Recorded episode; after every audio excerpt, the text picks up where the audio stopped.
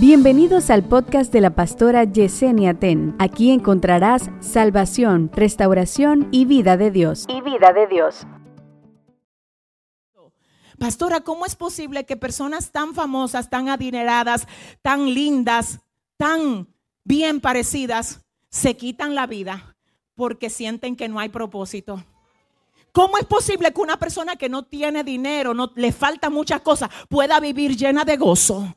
Porque se conectó con la fuente de su propósito. Es que necesito los que están llenos de gozo aquí. Dile al que te queda al lado, el diablo no va a pagar mi gozo. Ay, porque yo estoy conectada con la fuente de mi propósito. ¿Alguien dice amén? Confiar en Jesús satisface nuestra mayor necesidad, que es el perdón de los pecados. La mayor necesidad que tiene el ser humano es que sean perdonados sus pecados. De hecho, cuando a Jesús lo llamaban para que sanara a alguien, él primero le decía a los enfermos, tus pecados te son perdonados.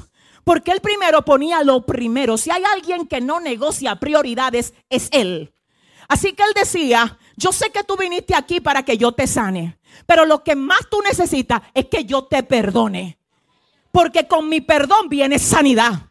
Pero hay gente que Dios la sana y vuelve a hacer cosas peores. Porque ellos quieren beneficio de Dios, no relación con Dios. Entonces el Señor te dice, yo quiero perdonarte para restaurarte, para que todo lo que te está oprimiendo desaparezca de tu vida. Si hay alguien que está listo para ver a Dios haciendo que desaparezca todo lo que le está oprimiendo, que le dé fuerte el aplauso al Señor. Y dígale a su vecino, hay perdón disponible para ti. Vamos. Dile, hay perdón disponible para ti. La Biblia dice en el libro de Primera de Juan, capítulo 1, verso 7, y la sangre de Jesucristo, su Hijo, nos limpia de todo pecado. Oiga qué fuerte. Primera de Juan capítulo 1 verso 7 dice, y la sangre de Jesucristo su Hijo nos limpia de todo pecado. Y cuando el Señor te limpia, no hay diablo que pueda acusarte. Hago paréntesis. Hago paréntesis. Yo no sé cuál es tu testimonio, tampoco sé de dónde Dios te trae, pero una cosa yo sé, que cuando Dios te perdona nadie puede acusarte. Una cosa yo sé, que la obra que el Señor comenzó en ti, Él la va a completar. Una cosa yo sé, que nadie te puede llamar por lo que tú eras. Porque ya Dios te ha hecho ser lo que Él quiere que tú seas. Así que el que te, mire, escúcheme, el que quiera insistir con tenerte a ti en el pasado del cual ya Dios te sacó. A ver, una persona, alguien, una persona una- en una ocasión dijo, cuando el diablo te quiera recordar tu pasado, recuérdale a él su futuro. Si le vas a dar ese aplauso. Ay, ay, ay. Dile a dos ahora mismo, dile, Cristo me perdonó, dile. Y mi pasado quedó enterrado. ¿Dónde está la gente que celebra? Que celebra. Mi pasado quedó enterrado. Mi pasado quedó enterrado. ¡Uf! Ah, pero esa no era de que la, que se prostituía. Era. Era, era. Y ese no era el que estaba preso. Era. Ay, Dios mío. Y esa no era la malcriada que vivía portándose mal con su mamá y su papá. Era, ahora es la profeta, ahora es el predicador, ahora es el que se está preparando, ahora es el que canta, ahora es el que ora. Ahora, Dios mío, dile a tu vecino, tú estás enfocado en era, vamos. Y yo estoy enfocado en ahora. No me entendió. Dile al que le queda al lado, si tú estás enfocado en era, dile. Yo estoy enfocado. ¿Dónde está la gente que está enfocada en ahora? Hay la gente que está enfocada en ahora que no deje que el diablo le cause molestias. La Biblia dice, ay Dios, hablando el apóstol Pablo en Gálatas capítulo 6, verso 17, dice, de ahora en adelante. De aquí en adelante. Yo no sé lo que pasó antes de tú entrar por esa puerta. Pero usted va a tener que salir de aquí diciéndole a todo lo que le quiere robar la paz. De aquí en adelante. Vamos. De aquí en adelante. De aquí en adelante. Nadie me cause molestias. Dale mejor ese aplauso al Señor. ¡Ey! ¡Alabanza! Aprende, aprende, aprende a no hacerle caso a la gente usada por el diablo para hacerte creer que Dios no te ha perdonado. Ah, pero eso no solo se queda ahí. No es solamente que hay gente usada por el enemigo tratando de hacerte creer que Dios no te ha perdonado. Es que hay gente dejándose usar por el enemigo tratando de hacer que tú creas que Dios no te ha liberado. ¿Entendiste? Hay una diferencia. ¿Entendieron? Una cosa es que tú me quieras hacer creer que Dios no me ha perdonado. Pero otra cosa es que tú me quieras hacer creer que Dios no me ha liberado. Y hay gente dejándose usar literal de Satanás. Yo no conozco ni uno que sea libre de eso.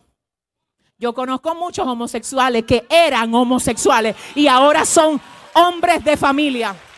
Yo conozco muchos que llegaron a Cristo atadas, atadas y atados por ese espíritu y hoy tienen un testimonio que hace temblar las naciones. Yo los conozco, yo los conozco, yo conozco a muchos que antes eran sicarios y hoy son pastores.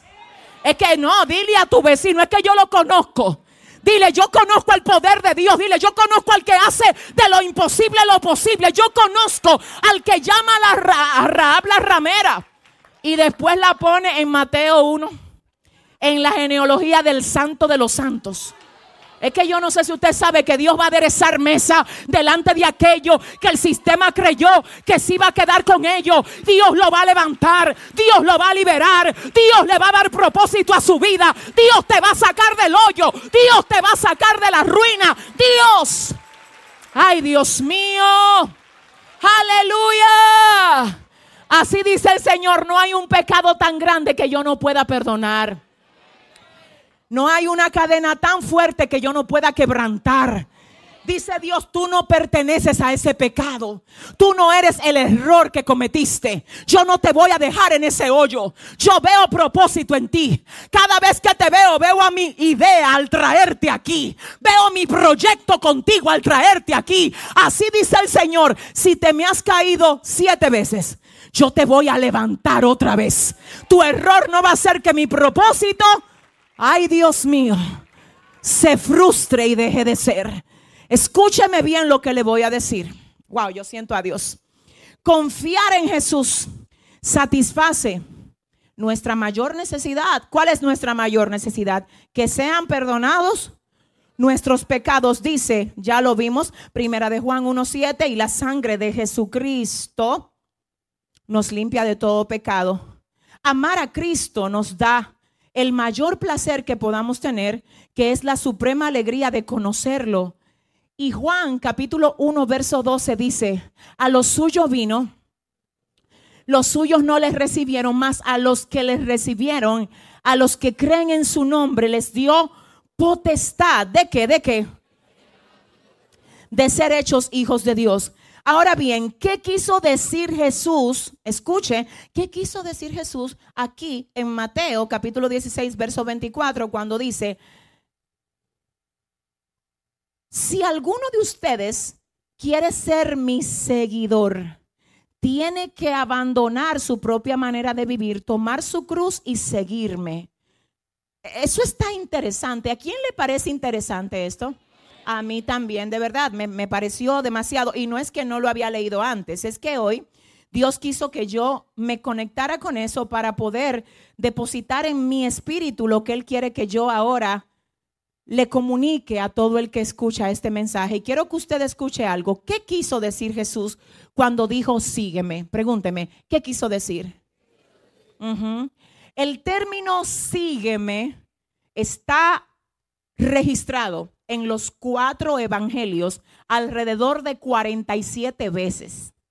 Es decir, que alrededor de 47 veces Jesús dijo a sus discípulos y a la gente que escuchaba lo que él predicaba, sígueme.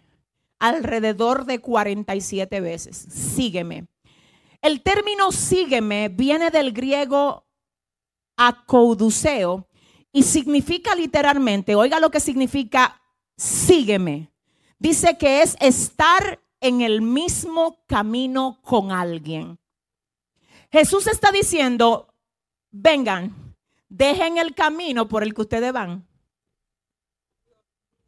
y sigan el camino por, por donde yo voy. Siento a mi Padre aquí. Oiga la profundidad de esto. A veces nosotros pensamos que estamos siguiendo a Jesús cuando realmente estamos llegando a la iglesia. Son dos cosas distintas. No se confunda. Porque una cosa es llegar aquí, parquear el carro ahí, entrar por esa puerta y otra cosa es seguir a Jesús.